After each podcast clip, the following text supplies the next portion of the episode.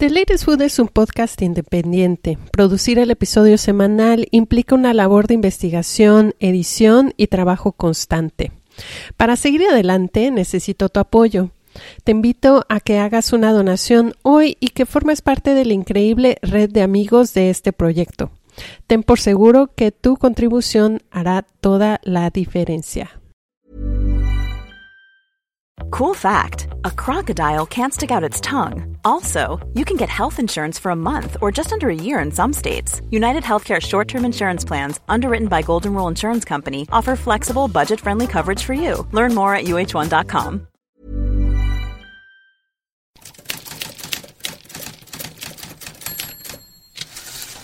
Esta es una producción de The Latest Food.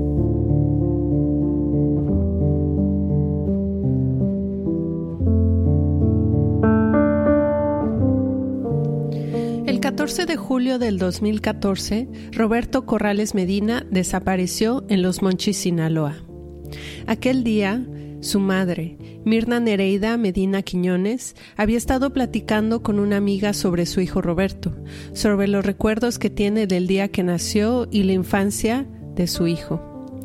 Mirna jamás imaginó que nunca volvería a ver a Roberto, que nunca volvería a entrar por su casa y a caminar entre su cocina. Mirna no podía imaginar que nunca volvería a cocinar para él. De acuerdo con datos proporcionados por el gobierno, en México hay 61.637 personas desaparecidas a enero del 2020. Roberto Medina forma parte de esta cifra. Fíjate que cuando Sara se invitó a hacer el proyecto, eh, yo, yo no me decidí a hacerlo. Me ponía muy triste pensar que, iba a cocinar de nuevo la comida que tanto le gustaba a mi hijo, que cuando yo la estaba preparando nos peleábamos él y yo, porque yo, yo parto la verdura muy, muy grande. Yo le decía, mamá, me vas a matar con estas, con estas verduras, me voy a ahogar, me decía. Entonces eh, lo hacíamos entre los dos, era su comida favorita el hecho de, de recordarlo con, con su comida eh, duele, pero a la vez me, me reconforta saber que no nada más Roberto, son 30 recetas las que van a estar, que van a estar para la memoria. Y, y esto es parte de la, de la verdad que estamos buscando nosotros, eh, un memorial para los tesoros desaparecidos. Y, y el hecho de, de que hagamos este recetario para la memoria, pues me reconforta porque sé que que va a valer la pena, que, que se va a conocer lo que estamos haciendo y por qué lo estamos haciendo, sobre todo que se sepa que lo hacemos con mucha dignidad y con mucho amor para nuestros tesoros desaparecidos. Mirna Medina es la fundadora de las Rastreadoras del Fuerte, un grupo de mujeres que se han unido con un objetivo en común, rastrear a sus hijos desaparecidos en Sinaloa.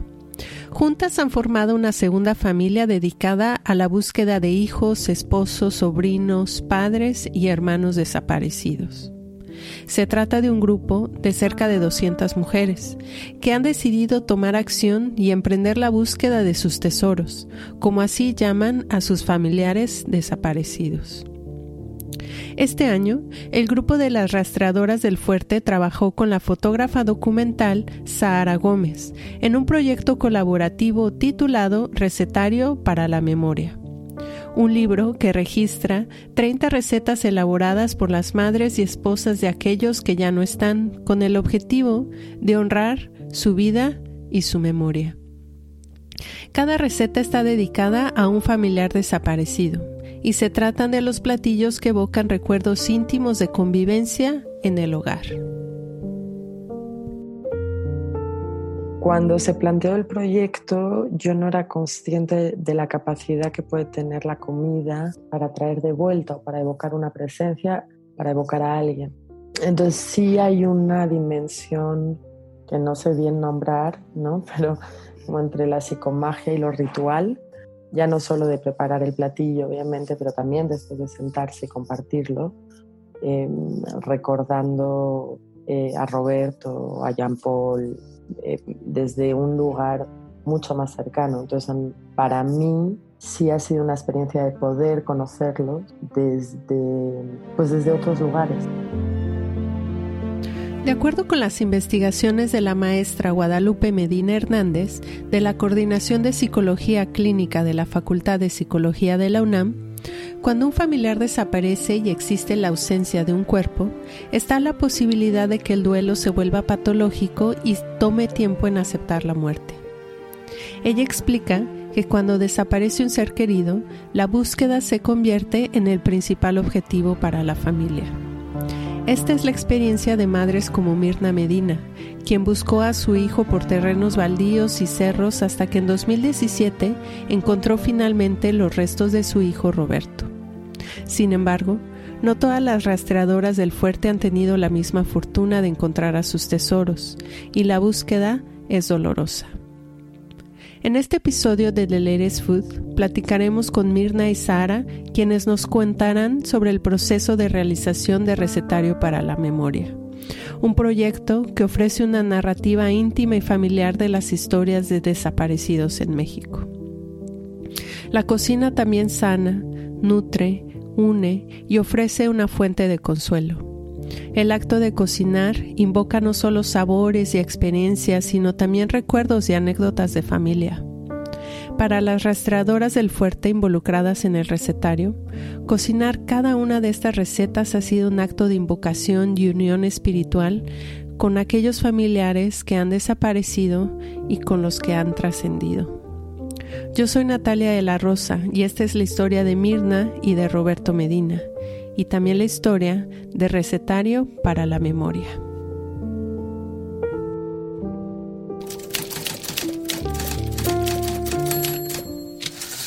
Mirna, esta entrevista la debimos haber realizado, la quisimos realizar el día 14 de julio, porque es una fecha que está muy marcada en tu memoria y en la de tu familia, porque hace seis años eh, ese fue el día en que desapareció tu hijo, Roberto Corrales Medina. Tenía 21 años. No quisiera hablar sobre los detalles de su desaparición, sino más bien quisiera que me cuentes cómo vivió Roberto al interior de tu cocina y cómo aún vive en ese espacio tan íntimo que son tus recetas y tu manera de cocinar.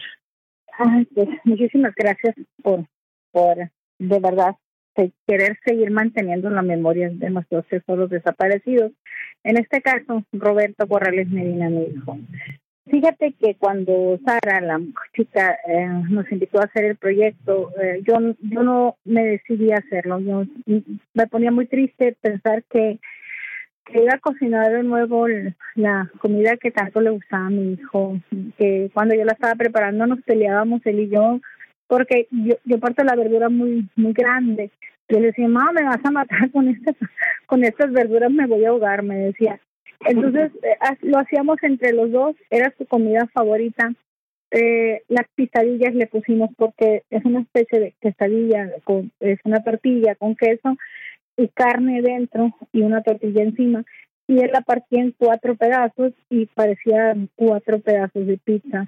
Entonces, por eso es que le llamaba las pizzadillas. Eh, el hecho de, de recordarlo con, con su comida pues, duele, pero a la vez me, me reconforta saber que no nada más Roberto, son 30 recetas las que van a estar, que van a estar para la memoria. Y, y esto es parte de la, de la verdad que estamos buscando nosotros. Eh, un memorial para los tesoros desaparecidos y, y, ojalá no hubiera desaparecido, ojalá no tuviéramos que hacer esto, pero el hecho de, de que hagamos este recetario para la memoria, pues me reconforta porque sé que, que va a valer la pena, que, que se va a conocer lo que estamos haciendo y por qué lo estamos haciendo, sobre todo que se sepa que lo hacemos con mucha dignidad con mucho amor para nuestros tesoros desaparecidos. Y Mirna, ¿sigues cocinando los platillos que tanto le gustaban a Roberto o también han desaparecido en cierta forma de, tu cocina diaria? ¿Qué pasa en tu cabeza, por ejemplo, cuando has llegado a, cocinar o cuando estabas cocinando las pizzadillas para Roberto durante la producción del recetario? Nunca las había hecho. No me atrevía a hacerlos porque lloraba, me recordaba, eh, pensaba que que era para mí era muy triste hacerlas de nuevo. No dolía, pues, por eso es que no me atrevía yo también a formar parte del recetario para la memoria. Pero un buen día, pues me armé de valor y las volví a hacer y, proyecto fue para eso, porque eh, yo sentía cuando los estaba haciendo que él estaba ahí conmigo, que, que me iba a meter la mano a, a pellizcarme la, la carne o la verdura. Entonces lo olía, lo sentía yo ahí y, fue como como tenerlo de nuevo ahí conmigo. Fue, fue una experiencia muy muy bonita, una experiencia que, que la verdad valió la pena hacerlo porque te digo, eh, cuando olía, estaba oliendo yo como, como olía la carne, me regresó a los momentos en que él estaba conmigo cuando, ah, cuando, yo le estaba cocinando, me, me regresé y, y sentí que, que, que ella estaba, nunca lo, lo recordé como si estuviera muerto o desaparecido. Yo lo vi ahí, lo sentí y al, al olerla, la comida, sabía que estaba mi hijo ahí, sabía que él estaba feliz porque le estaba cocinando. Empecemos hablando por el recetario, Sara. ¿Cómo comenzó a gestarse el proyecto y cuál es la idea detrás de estas recetas? Eh, yo vengo colaborando con, con, las rastradoras del fuerte desde hace tres años eh, trabajando la cuestión de la desaparición forzada desde hace más tiempo.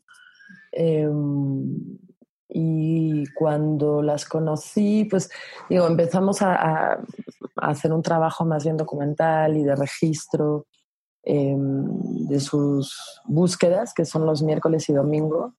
Pues en, en no sé, en ese tiempo compartido, pues también eh, apetecía mucho poder hacer un proyecto en coautoría, colaborativo, y que pudiese dar forma a, a esta investigación y este quehacer. Y en esos tiempos compartidos, pues yo estuve mucho en sus casas, entonces eh, me quedo mucho en, en, la casa de ellas cuando estoy por ahí. Y entonces aparecen también otros espacios que no son solo las búsquedas, que también es pues comer y charlar y platicar.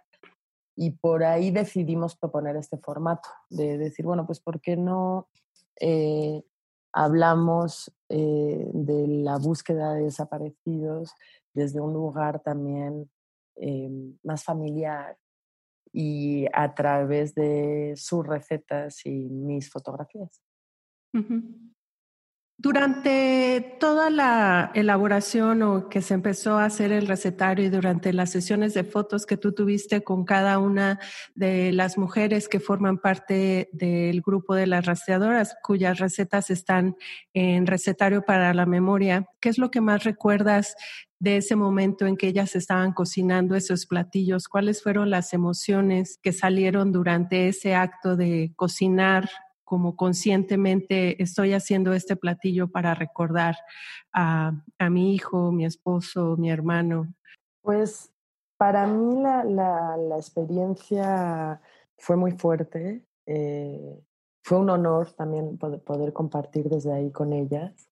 Y surge, que ya lo he hablado, pero eh, cuando se planteó el proyecto, yo no era consciente de la capacidad que puede tener la comida eh, para traer de vuelta o para evocar una presencia, para evocar a alguien. Eh, entonces sí hay una dimensión que no sé bien nombrar, ¿no? Pero como entre la psicomagia y lo ritual, de ya no solo de preparar el platillo, obviamente, pero también después de sentarse y compartirlo, eh, recordando eh, a Roberto, a Jean Paul, eh, desde un lugar mucho más cercano. Entonces, para mí sí ha sido una experiencia de poder conocerlos desde, pues desde otros lugares y, y ponerle tal vez, tal vez más rostro, más identidad a los que ya no están en particular, bueno, a mí me gusta mucho el flan y hay una receta de flan en el libro. Eh, y me encantó porque en realidad es un, pues es un puente de conexión eh, para hacerlo más propio y fue muy bonito poder compartir eso. Y mientras ellas estaban cocinando y tú tomando fotos, ¿qué era lo que ellas comentaban, decían? Eh, ¿Cuáles eran ¿Habían cocinado esas recetas antes, hasta ese momento, o, también en cierta manera las recetas también desaparecieron como sus familiares, de, como el repertorio pues, este, de la familia? Claro, ahí creo que, bueno, depende de cada una, ¿no? Y cada una te podría contestar eh, más personalmente. Sé que Fina no había vuelto a hacer el ceviche para su hermano desde que desapareció. Em, hay varias recetas que efectivamente se se hicieron mm, y que llevaban tiempo sin, cocinarse. Eh, entonces, eso también le dio como otra capa de, mm, sí, como de entrega. Eh, por eso decía antes que sí, para mí realmente ha sido un honor compartir desde ahí, porque tal cual es meterte a la cocina. Claro. En ese sentido, también el recetario de fotos en la cocina y pensar en la cocina como ese espacio, cuatro paredes que se vuelven muy íntimas en la vida de toda la familia, del trajín familiar, yo pienso muchas veces a la cocina como un campo de batalla de cada familia, ¿no? Que cuenta la historia y la saga de íntima de cada familia. En ese sentido, las fotos de estos platillos, las fotos de los espacios de la cocina, ¿cuál es la historia que están contando personal? La historia social y política. ¿Cuál es la historia que se busca retratar en este, en este sentido del recetario? Bueno, creo que, que, hay varias eh, cuestiones que se intenta proponer con el recetario. Por un lado, eh, lo que te comentaba mm, de pensar un formato que fuese colaborativo. Por otro lado, poder desplazar un poco la narrativa sobre la desaparición forzada y desplazarla para crear otros puentes. Entonces, y que capaz a través de un platillo te puedas acercar a esa temática o a través de un compartir en la mesa em, te puedas apropiar de esa historia y hacerla tuya y por lo tanto tomar postura. Em, no solo como periodista, no solo como defensor de derechos humanos, no solo como activista, no solo como eh, familiar de desaparecido, sino realmente eh, apostar por, por salir también de esos círculos. Entonces, creo que esas son, creo que he dicho tres, eh, creo que esas son como las tres intenciones fuertes y al final pues, invitar a la gente a cocinar, eh, eh, pensando en uno de los desaparecidos del, que se evoca en el libro, pero no solo. sí, hacerlo presente, básicamente. Mirna, el acto de ser madre eh, está muy ligado también con la idea de sustento, de dar alimento, desde la lactancia, desde el embarazo y luego también en la preparación todos los días de la comida, desde que los, los hijos están chicos hasta ya grandes, ¿no? Adultos. ¿Ha cambiado en ti tu relación con la cocina y la preparación de la comida desde la desaparición de Roberto? Cambió mucho, la vida te cambia al 100%, te falta, te falta algo. Desde el momento que se te desaparece un hijo, familiar, eh, en nuestro caso la mayoría te podemos decir que, ya no vivimos, medio vivimos y, y, y si haces las cosas las haces ya porque tienes que hacerlas, ya es como una obligación ya no lo haces con el mismo amor, con la, con la misma tenacidad que las hacías, porque era para alguien, pues entonces, si, si hay que meterse a la cocina, pues no es porque tenías que hacerlo, pero pero sí cambia mucho, ya ya no ya no es la misma. La vida de las rastreadoras ha cambiado en, a, un, a 190 grados, te, te regresan a, te quitan la mitad de tu vida, te quitan las ganas de vivir, las ganas de hacer las cosas. Lo único que necesitas es saber qué pasó con su, con su tesoro, qué pasó con su hijo, su esposo, su familiar, y, eso hace que, que de repente a veces pienso que, que nos hacemos tan adictas a las búsquedas, a, a, esa obsesión que tenemos por saber de ellos, que, que olvidamos lo que tenemos. Dejamos de, de vivir esta vida y, y nos cambiamos a vivir lo otro. Y, y no, ya no es la misma, ya no. Yo hice la receta para el, para el recetario, hice la comida y, yo creo que ya no la ya no la voy a volver a hacer porque me me duele me duele me duele hacerla me me lastima pero ya quedó ahí en la memoria y yo sé que va a ser para algo bien. Eh, todo el proceso de hacer el recetario cuando estabas cocinando las pizzadillas, ¿sentiste en algún momento cierto consuelo al, al saber que eh, Roberto no solo vive en tus recuerdos y en, en tu memoria, sino también en, en tu cocina, en tus preparaciones, en tus platillos? Sí, fíjate que sí siento, siento bonito, ¿no? Y, y, de repente, yo siempre, yo tengo una foto de Roberto ya en mi sala, y yo siempre en la mañana me levanto y, y, lo primero que hago es ir a, a gracias a Dios y ya se lo veo a Roberto. Y, ahora cuando, cuando pasó esto de las, de las pisadillas, eh, siento que como que reviví más la, la esencia de Roberto en casa, como que lo siento más a él ahí y, y te digo, no me atrevía, no me animaba, lo hice, pero no sé si puedo volver a hacerlo, la verdad. No sé, no sé. Probablemente sí, sí la haga, pero es, pasar otra vez pues por, por este por esa presión de del dolor de la de, de saber que no están ellos pero de verdad lo hice con todo el amor del mundo con todo el amor del mundo y, y yo creo que que cada uno de nosotros lo hizo de esa manera. ¿Y cómo fue que se conformaron las 30 recetas para el recetario para la memoria? Eh, ¿Cómo fueron acercándose cada a, a, cada una de las madres, esposas, hermanas para que prepararan eh, el platillo para su para sus seres queridos? Cuando decidimos hacerlo, este tenemos un grupo, un grupo de rastreadoras porque somos rastreadoras y somos señoras que vienen a hacer denuncias. No todas las denuncias, las señoras que denuncian son rastreadoras porque no todas pueden salir a buscar. E, ellas nos apoyan de otra manera, difundiendo en las redes sociales o, buscando información, pero no van al campo como nosotros. Entonces, eh, pusimos en el grupo la idea y a la mayoría pues les gustó. Muchas estaban como yo que que no sentían, sentían que no iban a poder y, pues no pudieron hacerlo. Nos reunimos con, con algunas señoras, pues decidieron que sí, que sí lo hacían y lo hicieron de verdad con, con mucho amor. Eh, fue algo que, que les gustó mucho. Y ya cuando las señoras vieron, las que no se atrevían, que eh, quedó muy bonito, que, que era algo para ellos, pues ya ahora sí todas quieren, ahora sí, ahora todas quieren que, que Sara haga otro libro para estar ella. ahora sí quieren, ¿Cómo ves? Una de las cosas que las rastreadoras, como dicen, están buscando sus tesoros y son madres, son hijas, hermanas, esposas y al gobierno se le exige, ¿no? Se le demanda justicia, investigación, reconocimiento, dignificación. ¿Qué es lo que les piden las rastreadoras del fuerte a México como sociedad?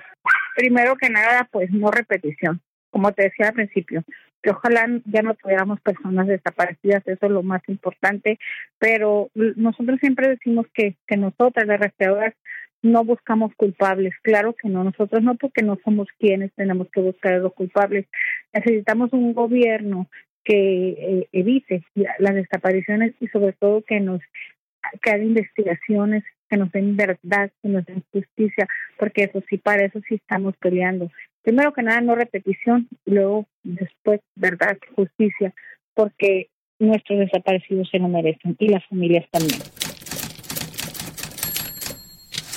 En el recetario, bueno, pensar en un recetario también como un registro de procedimientos y también como un registro de la, estoy pensando en los viejos recetarios de mamás, ¿no? Que este, a veces registran que el flan, que el pie, que el pastel volteado, que las, las salsas y que se guardan también como reliquias familiares, ¿no? De generación en generación que también es un recuerdo y también data de la historia este, de una familia. Sí, es memoria, ¿no? Es memoria, el recetario es memoria como viva, que en este sentido se puede replicar un poco en un, en un sabor, en un platillo. Eh, estas memorias son dolorosas, ¿no? Sí, son dolorosas. Eh, también, bueno, yo, yo solo hablaba con Mirna, em, el, sí, obviamente son dolorosas, pero hay, hay una cuestión con, con, la desaparición forzada que yo he visto en, otras geografías, que es que aparte del dolor que se vive, em, como en una historia personal, íntima, familiar, se junta el estigma social. Entonces es una doble, doble pena, doble carga. Entonces ya no es solo el dolor, sino que aparte eh, hay, una, hay una tendencia a estigmatizar justamente a, las personas que, que, lo están viviendo en carne propia. Creo que tiene que ver con el miedo y como también pensar en herramientas que tal vez puedan eh, bajar a esa estigmatización y acercarnos. Y por eso decía antes lo de hacer lo propio. Y cuando decides hacer propio una historia personal que no es tuya, eh, o que decides comer un platillo que conlleva lo que tú dices, una memoria dolorosa, y decides integrarlo físicamente a tu cuerpo, pues creo que es una manera de poder acercarte a ello. Que creo que Aquí en México la sociedad, como tú dices, ha, estigmatizado. Gran parte de la sociedad no ha visto los nombres, no les ha dado rostro a, todas estas historias. Tengo el dato, Secretaría de Gobernación, una cifra en enero de 2020 indica que en México hay 61.637 personas desaparecidas. Y si lo pensamos también un poco, son 61.637 madres y 61.637 platillos que datan de, que tienen registro ¿no? de todas estas memorias. Totalmente. Sí, bueno, de hecho creo que salieron unas cifras ayer, hoy, eh, que subían el, la cifra a 73.000. Eh, entonces, es un tema social, quiero decir, em, como sociedad, vamos, de los que pues hay que, creo, hacerse cargo y tal vez cada uno de sus herramientas y su lugar. No, no, no, no creo que haya que convertirse en otra cosa, sino eh, entender cómo eso uno lo puede llevar a su cotidiano. También hace rato mencionaste este, una palabra como un proceso de alquimia, ¿no? De invocar al, al momento de cocinar, invocar y hacer un homenaje a los familiares que han trascendido. Y eso lo hacemos mucho hablando de las personas, ¿no? Contando las anécdotas, las historias, los recuerdos. Y es un proceso de duelo, ¿no? O sea, de sanar, de lidiar con la pérdida. Eh, en este sentido, ¿crees que en, no solo en, en, el caso de las rastreadoras, sino en el caso del duelo en general, la cocina también forma cocinar y ese espacio íntimo que es el sustento, dar alimento, compartir la mesa, forma parte también de esa, esos procesos que nos ayudan a sanar, procesos catárticos que nos ayudan a sobrellevar la pérdida y un poco invocar a los que ya no están a través de, de la comida? Uy, ojalá. Digo, eh, quiero pensar que sí, si no, no, no, no, no me hubiese metido en este proyecto. Eh, y ahí hay un poco de acto de fe, ¿no? De decir, bueno, eh, demos ese poder a la comida o demos ese poder a la cocina. Supongo que después es mucho más complejo, ¿no? Eh, no es tan lineal, pero al final creo que la, la, comida que es algo sencillo porque es necesario, en ese sentido sencillo, no en la elaboración, pero es necesario, todo el mundo nos alimentamos, todos nos podemos reconocer en eso. Tener hambre es estar vivo, ¿no? Y em, una de las, digamos, cuando nacemos, nacemos, eh, entre otras cosas, con hambre, el, el, bebé recién nacido. Entonces, creo que conecta desde un lugar muy sencillo con, con el hecho de estar presente los procesos rituales de duelo, pues creo que ahí cada uno, cada una busca, eh, pero sí quiero pensar eso, que la sencillez puede conectar o puede eh, acompañar, eh, no creo que solucione un duelo, pero puede acompañar ese duelo. Sí, como manera de recordar o manera de, de sí, de rememorar ¿no? algo, alguien un momento compartido. Un... Digo, dentro de, por ejemplo, de los, del proceso del recetario, eh, también hubo anécdotas muy alegres porque pues, eh, hubo un compartir de, no, pues el sandwichón le volvía loco y entonces eh, cuando yo compraba el pan de molde y entonces él se comía la mitad antes de que yo hubiese terminado, antes de que se enfriara. Entonces también da una, una posibilidad de entender al que ya no está, que no es solo un desaparecido, es mucho más, con lo bueno, lo malo, lo, ¿no? pero mm, pues con sus características y su carácter. Entonces creo que eso es por eso decía lo de sencillo, no por simple, sino como que conecta con un lugar de memoria muy concreta. Eh, yo tengo recuerdos así de Fina que me contaba lo del ceviche y por qué a su hermano le gustaba em, el camarón cortado de cierta manera. Entonces, de repente ya está con nosotras. O a mí, por lo menos, me, me permite conocer. Y la historia de Roberto es una historia, cuando alguien, tú preguntas por Roberto, o las personas que lo conocieron dicen que aún, aún después de seis años, no entienden por qué, no asimilan por qué le pasó a Roberto, ni siquiera yo lo sé, pero pues yo creo que tengo que entender que ya Roberto no iba a estar aquí. Le doy gracias a Dios porque justo a los tres años nos encontramos y, y hoy encontré la tranquilidad de saber que ya está muerto, que eh, pasé de la incertidumbre a, a la verdad, el que ya él no está. Entonces, eh, pues, ¿qué te puedo de Roberto? Me dejó tres nietas hermosas. Entonces, fue un muchacho bien, vendedor, trabajador, guapísimo, alto, eh, moreno, muy guapo, mi hijo, no porque sea mi hijo, pero era un tipazo, con 21 años, él acababa de cumplir 21 años el 4 de junio y a él lo desaparecieron el 14 de julio tenía 21 años con 40 días cuando se lo llevaron. Entonces, imagínate que el día que a él se lo llevaron, este, ese día yo todo el día estuve hablando con una chica que estaba enamorada de él, pero no era pareja de él, de cómo lo parí, de cómo lo, cuando me dieron la noticia de que lo había, que estaba embarazada, de que le di pecho seis años. Ese día 14 de julio de 2014 yo hablé de él de su gestación, de su nacimiento, de cómo era, de que me tenía que ir a la escuela con él porque no le gustaba ir a la escuela. Yo estoy hablando de parte de su vida, desde las 2 de la tarde hasta las 5 de la tarde, hasta las, a las 5.45 se lo llevaron.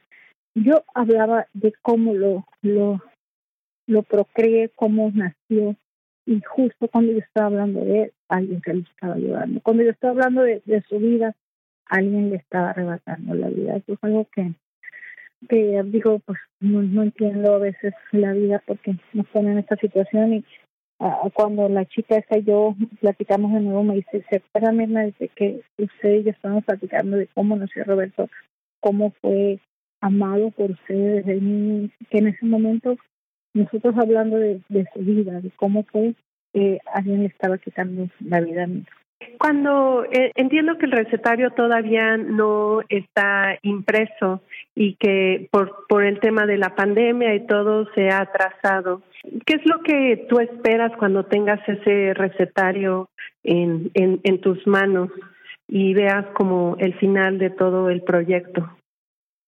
Pues mira, eh, espero, como te dije ahorita, que con esto se dé a conocer todo lo que eh, estamos haciendo. Primero que nada, la difusión, que se sepa que hay un grupo de, señoras valientes que luchan por recuperar los tesoros desaparecidos, que son muy importantes.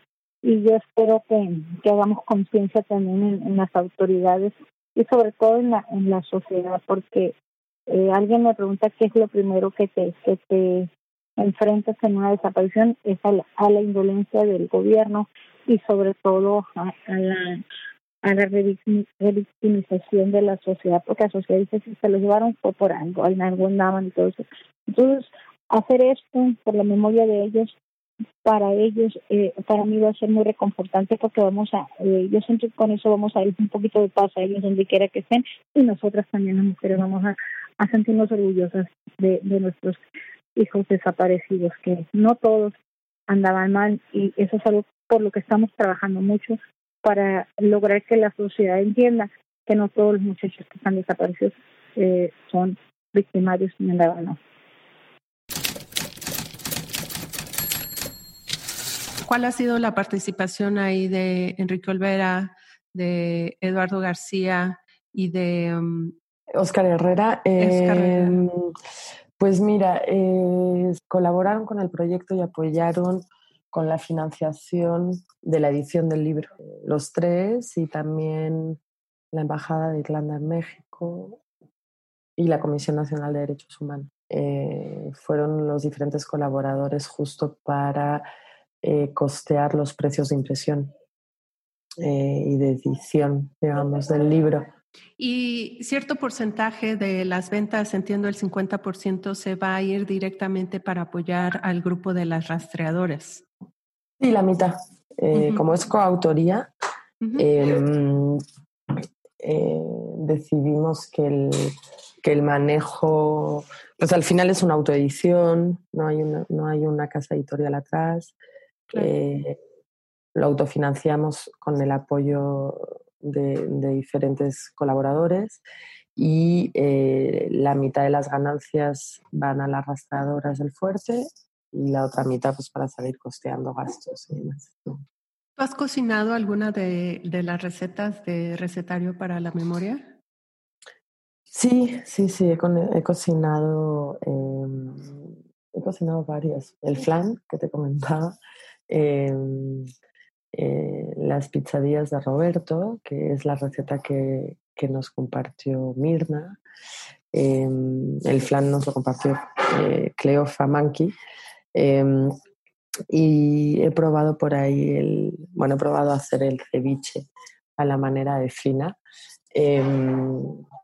y sí, por ahí, quiero decir, quedan muchas por, por, por probar, pero sí. Sí, sí. Tú como fotógrafa, fotógrafa social en este tema de las desapariciones forzadas, ¿cuál sería el mensaje de tu trabajo a través de todas estas fotografías que buscas compartir en Recetario para la Memoria? Pues es que fíjate que em, en este caso digo, porque tengo otros proyectos, pero en este caso la fotografía viene a acompañar eh, eh, la receta, ¿no? Realmente. Están los paisajes, eh, hay toda una serie de paisajes de días de búsqueda.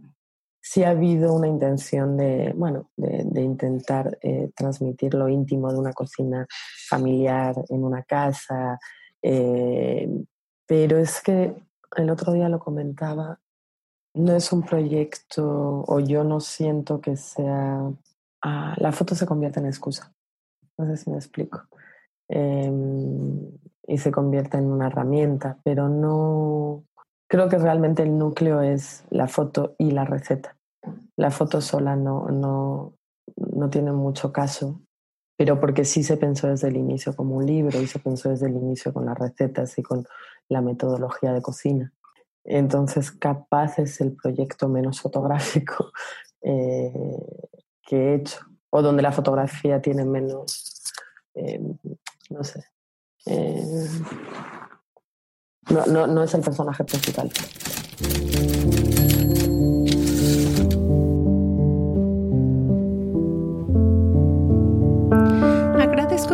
A Mirna Medina por hacer el esfuerzo para completar esta entrevista vía telefónica desde Los Monchis, Sinaloa, y también a Sara Gómez por su tiempo para la realización de este episodio en The Food. Personalmente, una de las inquietudes al empezar este proyecto ha sido el dar a conocer historias que den cuenta sobre las posibilidades de cambio y lucha social, política, ambiental y personal que tiene la cocina como motor de una comunidad. Sin duda, la historia de Mirna y de las rastreadoras del fuerte mueve una fibra muy sensible, muy sensible en todos los mexicanos y el proyecto de recetario para la memoria es una forma de rendir homenaje y dar visibilidad a los desaparecidos en México. Recetario para la memoria ya está disponible en formato preventa en la página recetarioparaLamemoria.com. Recuerda que el 50% de las ganancias se destinarán a apoyar la labor de búsqueda del grupo de las rastreadoras del fuerte. Y a ti que me estás escuchando, te doy muchísimas gracias por quedarte hasta el final de este episodio. Si te gustó y quieres escuchar más historias, te invito a que dejes una reseña en iTunes y o ranquees con estrellas este podcast. También puedes suscribirte a través de las diferentes plataformas de eh, podcast y si deseas ponerte en contacto lo puedes hacer por correo electrónico. Escríbeme a nat@deleiresfood.com. Me encantará leerte y saber tu opinión. Hasta la próxima.